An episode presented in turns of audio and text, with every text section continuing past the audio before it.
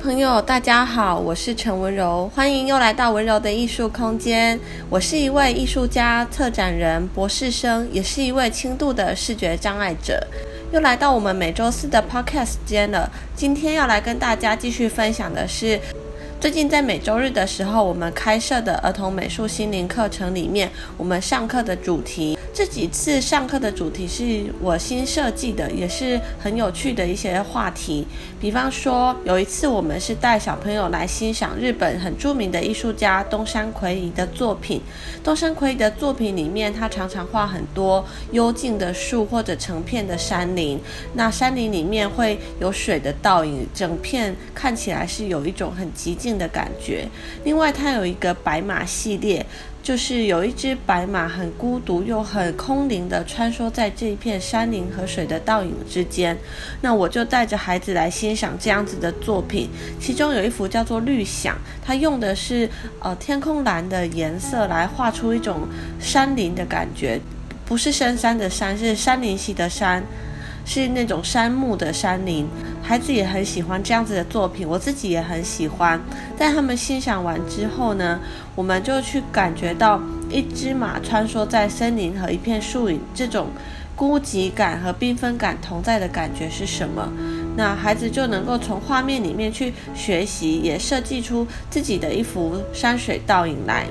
他们可以选择画的不一定是白马的倒影，也不一定是山林这样子的树。他们可以选择的是自由创造的一种物品或者是人物。那它的树木、山林的倒影也可以是它自由创造的形状，只是是有一个倒影的主题。那我们其中一位小朋友叫佳佳，他画的画面就很特别。他画的画面是一半是山，一半是水。那山有山的倒影，水还有水的倒影，所以看起来是一个很奇幻的世界。那它的山色是很壮阔浓郁的，水色呢则有很多的变化。而且在色彩上，它越来越进步。这周，他就完成了一幅让我们觉得很惊艳的作品，我们都为此都觉得很开心。就是看到一张好画，总是在时间里面慢慢去打磨出来。他花了很多的时间跟精力，用彩色笔、压克力慢慢的去上色，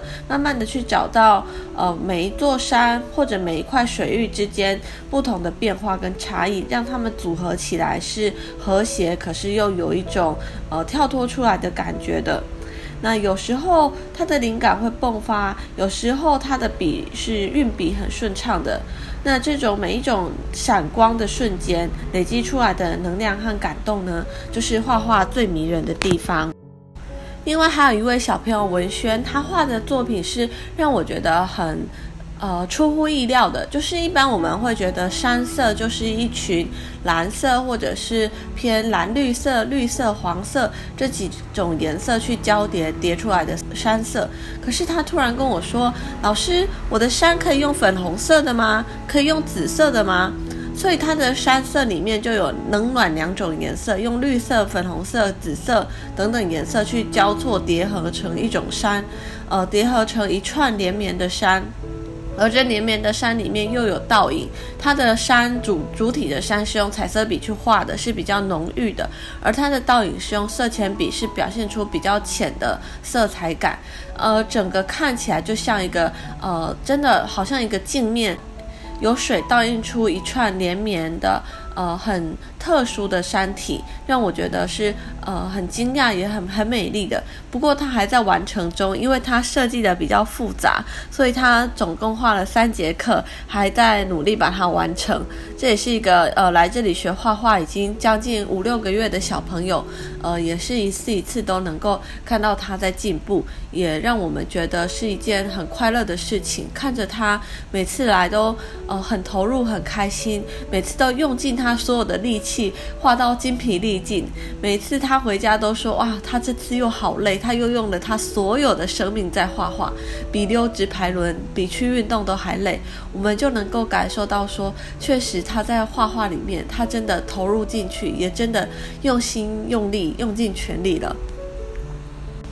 那像我们这些课程里面，其实除了让孩子自由创造之外，我们也会引导他们呃观察实体的物品。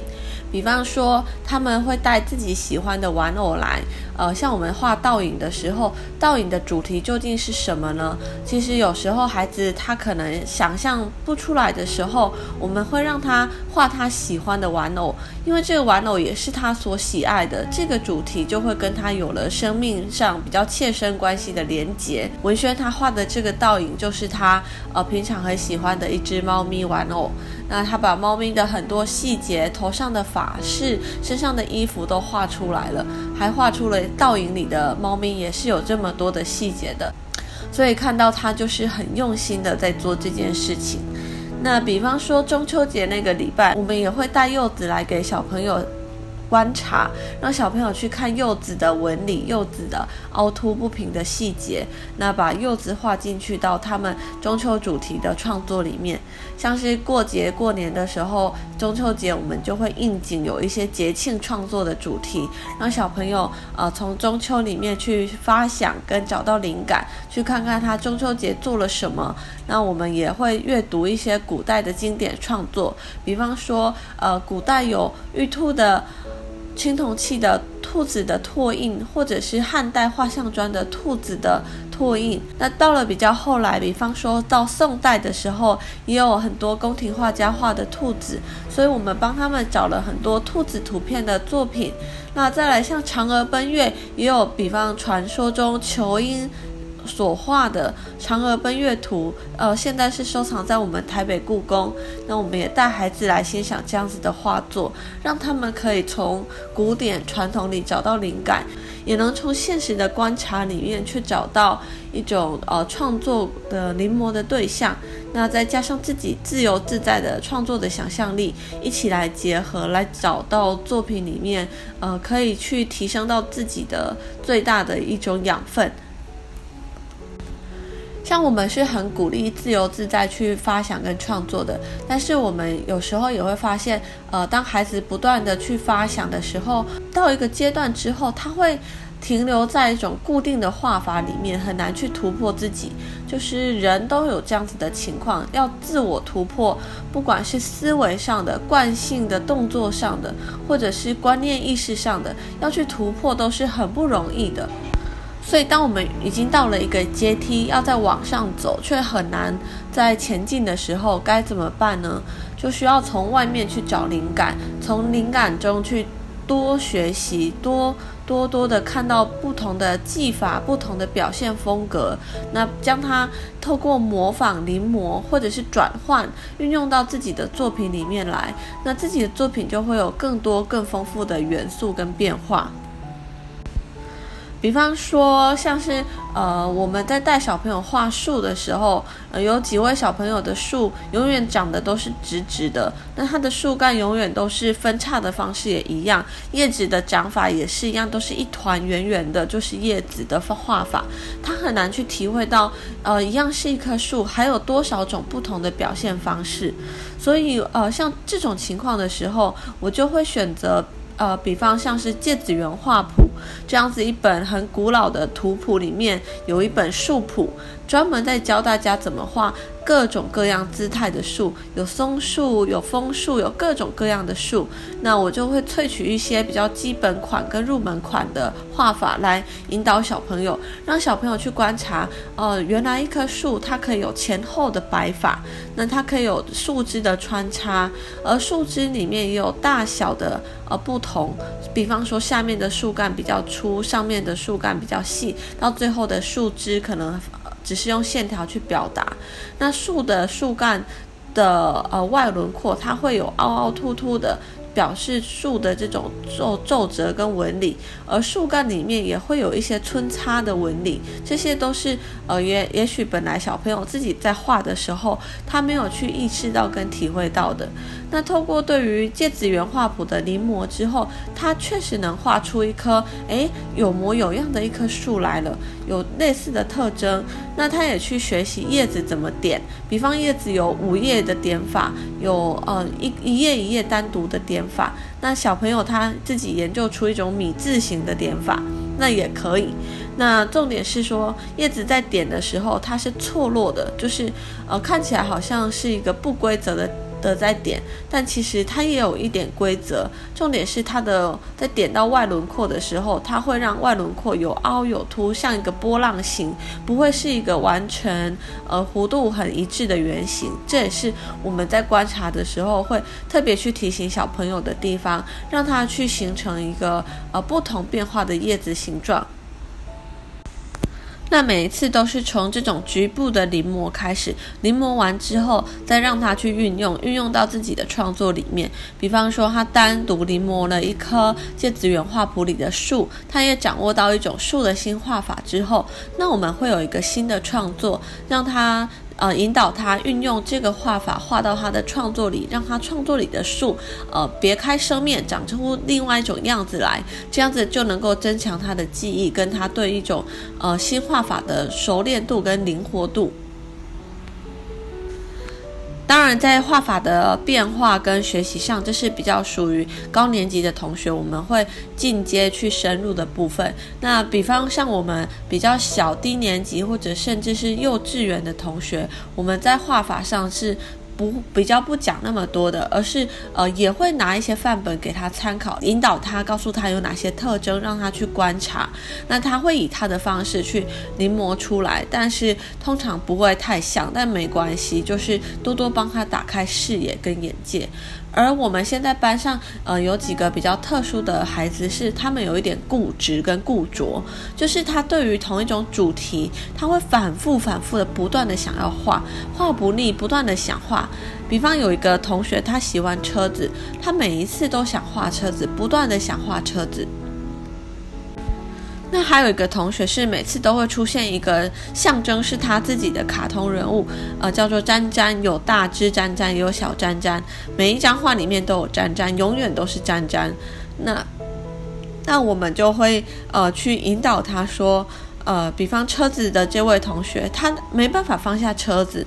所以，OK，我们还是让他画车子，只是我们会要求他带一个呃车子的玩具过来，真实的去观察玩具上面的细节。一开始他画的车子的轮廓可能是一个呃自己想象的比较偏向卡通型的车子，但是借由有呃一个实体的车子模型之后，他能够去画出车子的棱棱角角，也能够去画出轮胎里面还有几一些。洞洞跟一些小的呃轮胎里面的细节，比方说也能够画出呃车子里面还有窗户，或者车子里面有凹凸不同的平面，或者是一些呃车子里面的装饰，它都可以去慢慢的把它画出来。这个就是说呃从想象固着到。再进阶到提升的一种方式，再来就是当他车子画完之后，我们会引导他说：“这次车子可不可以停在树旁边？那树旁边会不会有小鸟、